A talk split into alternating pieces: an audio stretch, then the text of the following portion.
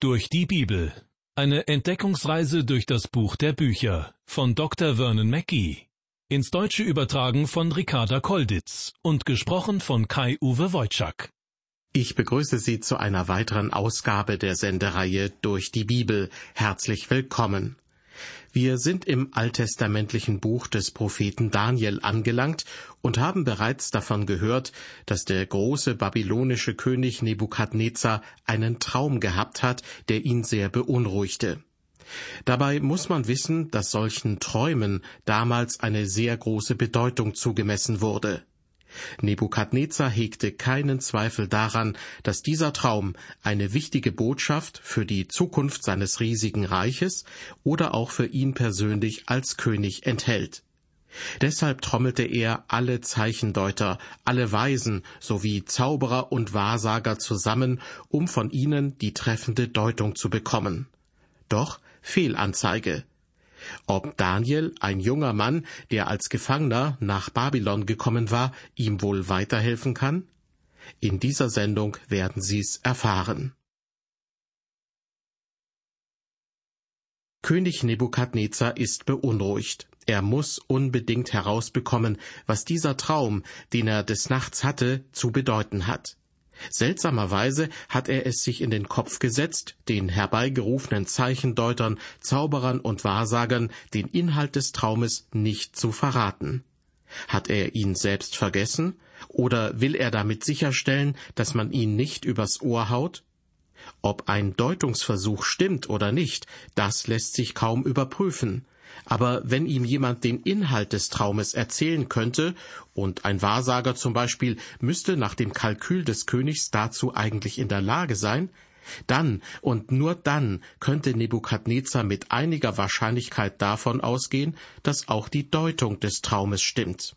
Aber niemand ist dazu in der Lage. Aus lauter Wut gibt er daraufhin den Befehl, alle Weisen in Babylon umzubringen. Und zu denen gehören eben auch Daniel und seine Freunde Hanania, Michael und Asaja. Dass diese bisher überhaupt noch nichts vom Traum des Königs erfahren hatten, spielte aus Sicht des königlichen Hofes keine Rolle. Aber immerhin, Daniel schafft es, zuerst den Obersten der Leibwache des Königs und dann den König selbst zu bereden.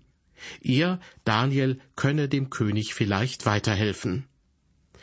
Die brutale Tötungsaktion wird bis auf weiteres ausgesetzt, und Daniel und seine Freunde wenden sich im Gebet an ihren Gott.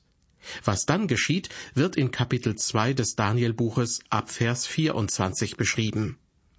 Da ging Daniel hinein zu Arioch, der vom König Befehl hatte, die Weisen von Babel umzubringen, und sprach zu ihm, Du sollst die Weisen von Babel nicht umbringen, sondern führe mich hinein zum König. Ich will dem König die Deutung sagen. Daniel möchte das sinnlose Abschlachten der Weisen verhindern, aber er erzählt nicht Arioch von dem Traum und dessen Deutung, sondern er bittet um eine Audienz beim König. Diese wird ihm auch gewährt. So lesen wir in Vers 25, Arioch brachte Daniel eilends hinein vor den König und sprach zu ihm, ich habe einen Mann gefunden unter den Gefangenen aus Juda, der dem König die Deutung sagen kann. Die Sache war dringend, also wurde Daniel sofort zum König gebracht. Dabei rühmt sich Arioch, dass er selbst Daniel gefunden habe, was in Wirklichkeit nicht stimmte. Denn Daniel selbst hatte sich an Arioch gewandt. Wir hören Vers 26. Der König antwortete und sprach zu Daniel, den sie Belshazzar nannten, Bist du es, der mir den Traum, den ich gesehen habe, und seine Deutung kundtun kann? Daniel wird hier mit seinem neuen babylonischen Namen Belshazzar genannt. Er sollte offenbar nicht mehr an seine hebräische Herkunft erinnert werden. Der König ist skeptisch. Dieser junge Mann, ein Nicht-Babylonier und Gefangener des Königs, soll ihm seinen Traum erzählen können? Seine eigenen Wahrsager und Zeichendeuter konnten es schließlich alle nicht. In den Versen 27 und 28 begründet Daniel seine zuversichtliche Haltung. Daniel fing an vor dem König und sprach, Das Geheimnis, nach dem der König fragt, vermögen die Weisen, Gelehrten, Zeichendeuter und Wahrsager dem König nicht zu sagen.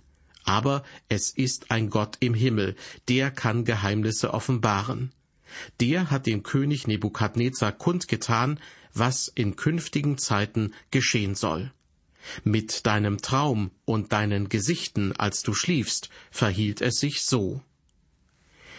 Daniel unterscheidet also zwischen der Weisheit der Babylonier und der Weisheit Gottes. Ganz klar grenzt er beides voneinander ab. Er betont, dass die Weisen, Gelehrten, Zeichendeuter und Wahrsager mit ihrer menschlichen Weisheit am Ende sind. Das erinnert mich an den Apostel Paulus, der im ersten Korintherbrief Kapitel 1 folgendes schrieb. Hat nicht Gott die Weisheit der Welt zur Torheit gemacht? Und einige Verse weiter, denn die göttliche Torheit ist weiser als die Menschen sind, und die göttliche Schwachheit ist stärker als die Menschen sind. Zurück zu Daniel. Er hat nun das einzigartige Privileg, diesem heidnischen König den lebenden und wahren Gott vorzustellen. Er sagt, aber es ist ein Gott im Himmel, der kann Geheimnisse offenbaren.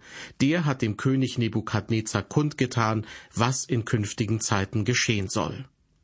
Nur Gott hat die Macht, solche Geheimnisse zu offenbaren. Gleichzeitig ist er den Menschen nah und teilt sich ihnen mit. Das ist ein großes Thema im Alten Testament. Und dieser Gott hat nun auch den heidnischen König Nebukadnezar eine Botschaft mitgeteilt, der diese freilich noch nicht ganz erfasst hat. Gott ist also nicht nur für sein Volk Israel da, sondern er möchte alle Menschen erreichen. Auch das wird bereits im Alten Testament deutlich. Daniel ist nun gewissermaßen der Bote, der dem König und damit uns allen aufzeigt, was am Ende geschehen soll. Diese zukünftigen Zeiten werden im Buch des Propheten Daniel sehr betont. Sie sind das Hauptthema. Nebukadnezar wusste, dass es auch um die Zukunft seines eigenen Reiches ging. Nicht umsonst hatte er oft die Wahrsager und Zeichendeuter um sich herum versammelt, damit sie ihm die Zukunft voraussagen sollten. Daniel spricht nun weiter zum König, Vers 29. Du König dachtest auf deinem Bett, was dereinst geschehen würde, und der, der Geheimnisse offenbart, hat dir kundgetan, was geschehen wird. Ganz nüchtern erzählt Daniel hier, was der König in seinem Inneren empfindet, dass er sich um seine Zukunft sorgt. Er war einmal ein ziemlich unbedeutender König gewesen und hatte nun aber inzwischen ein großes Reich. Seine sorgenvollen Gedanken flossen deshalb beim Einschlafen mit in den Traum ein. Wieder verweist Daniel darauf, dass Gott die Geheimnisse offenbart und seinen Willen den Menschen verkündet. Daniel fährt fort in Vers 30, Mir aber ist dies Geheimnis offenbart worden, nicht als wäre meine Weisheit größer als die Weisheit aller, die da leben, sondern damit dem König die Deutung kund würde und du deines Herzens Gedanken erführest. Der König soll also nicht nur die Gedanken seines Herzens erfahren, sondern ihm wird auch die Deutung mitgeteilt. Dies hat Gott so vorgesehen, denn er regiert die Welt. Der Traum handelte von der Zukunft von Nebukadnezars Königreich, das inzwischen ein großes Weltreich geworden war. Nebukadnezar machte sich Sorgen, wie es weitergehen würde. Der Traum war Gottes Antwort auf seine Sorgen. Daniel sagt hier demütig und bescheiden, dass seine Weisheit nicht größer sei als die der anderen. Gott selbst hatte ihm den Traum offenbart und die Deutung erläutert. Das Leben der Weisen wurde dadurch gerettet und Nebukadnezars Neugierde befriedigt. Liebe Hörer, Gott spricht offenbar in einer Art und Weise zu Nebukadnezar, die dieser verstehen wird. Es ist die Sprache des äußerlichen Reichtums und der Herrlichkeit seines Königreiches. Das wurde Nebukadnezar ganz bildlich vor Augen geführt, denn in seinem Traum zeigte ihm Gott das Bild einer Statue. Nebukadnezar hatte schon vorher Statuen angebetet. Ja, in diesem Land des Götzendienstes war eine solche Vision die einzige Sprache, die Nebukadnezar wirklich verstehen konnte. Babylon galt als eine der Quellen der heidnischen Religion und als ein Geburtsort der Götzen. Letztendlich erblicken wir in diesem Bibelabschnitt die Geschichte der heidnischen Weltherrschaft. Das Haus Davids hatte versagt, und so nimmt Gott nun das Zepter des Universums den Nachkommen Davids aus der Hand und legt es in die Hände der Heiden. Dort wird es bleiben, bis Jesus wieder auf die Erde kommt. Dann wird Christus das Zepter nehmen und als König aller Könige und Herr aller Herren über diese Welt herrschen. Kommen wir zurück zu Nebukadnezars Traum, der in Vers 31 nun konkret beschrieben wird. Du König hattest einen Traum, und siehe, ein großes und hohes und hell glänzendes Bild stand vor dir, das war schrecklich anzusehen. Nebukadnezar hat in seinem Traum etwas Großes und Unheimliches gesehen. Es wird als schrecklich anzusehen beschrieben. Glanz und Furcht stehen nebeneinander. Das Bild, wie es hier genannt wird, ist eine menschenähnliche riesige Statue. Vielleicht stellt sich Nebukadnezar so sein zukünftiges Reich vor, ein riesiger Organismus. Das Bild, diese Statue, wird nun in den Versen 32 und 33 genauer beschrieben. Das Haupt dieses Bildes war von feinem Gold, seine Brust und seine Arme waren von Silber, sein Bauch und seine Lenden waren von Kupfer, seine Schenkel waren von Eisen, seine Füße waren teils von Eisen und teils von Ton. Bibelausleger gehen oft davon aus, dass damit vier Weltreiche gemeint sind. Aber eigentlich unterscheidet Daniels Beschreibung fünf Teile, nämlich erstens das Haupt, zweitens Brust und Arme, drittens der Bauch und die Lenden, viertens die Beine und fünftens die Füße.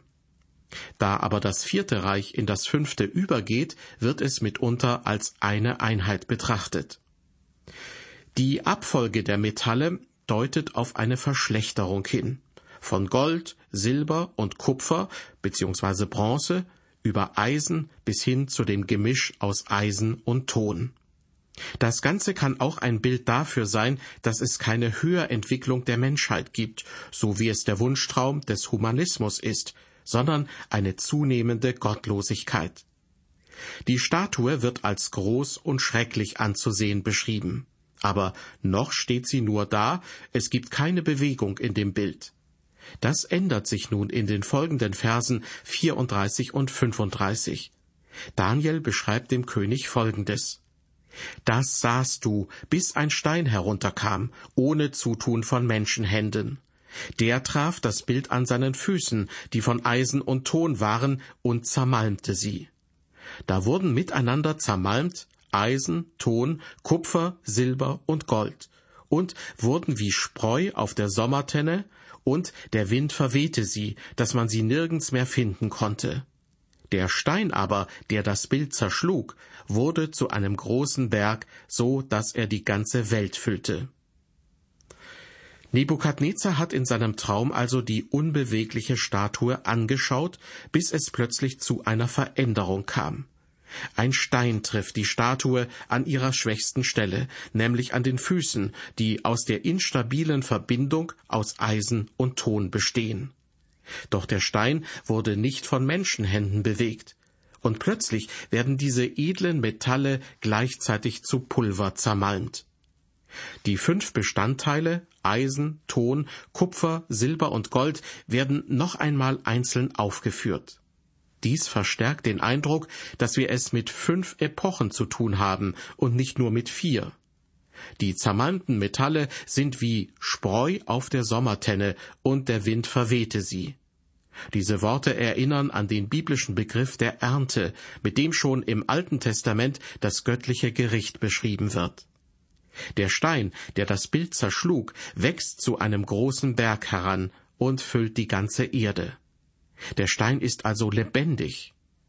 Im Matthäusevangelium Kapitel 21 bezeichnet Jesus sich selbst als einen lebendigen Stein.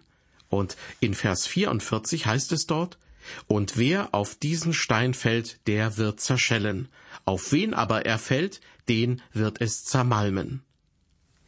Manch einer wird es für vermessen halten, diese Brücke ins Neue Testament zu schlagen. Aber vieles deutet darauf hin, dass Nebukadnezars Traum von dieser unheimlichen Statue weit in die Zukunft weist.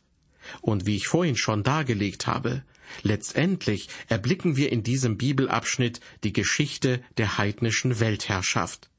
Das Haus Davids hatte versagt, und so nimmt Gott nun das Zepter des Universums den Nachkommen Davids aus der Hand und legt es in die Hände der Heiden.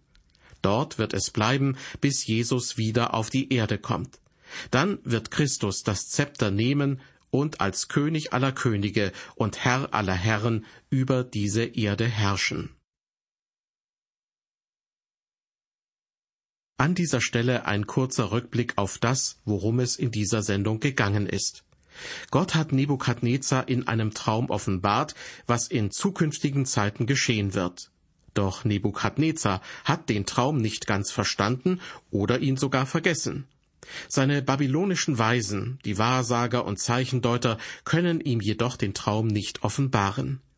Daniel hingegen weist darauf hin, dass nur der eine Gott, nämlich der Gott des Himmels, die Macht hat, Geheimnisse zu offenbaren. Und dieser Gott hat Daniel nun sowohl den Traum als auch dessen Deutung mitgeteilt. Nebukadnezar sah eine Statue aus verschiedenen Metallen und aus Ton, die von einem größer werdenden Stein zermalmt wurde. Was dies genau bedeuten könnte, werden wir uns in der nächsten Folge aus der Reihe durch die Bibel genauer ansehen. Bis dahin, auf Wiederhören und Gottes Segen mit Ihnen.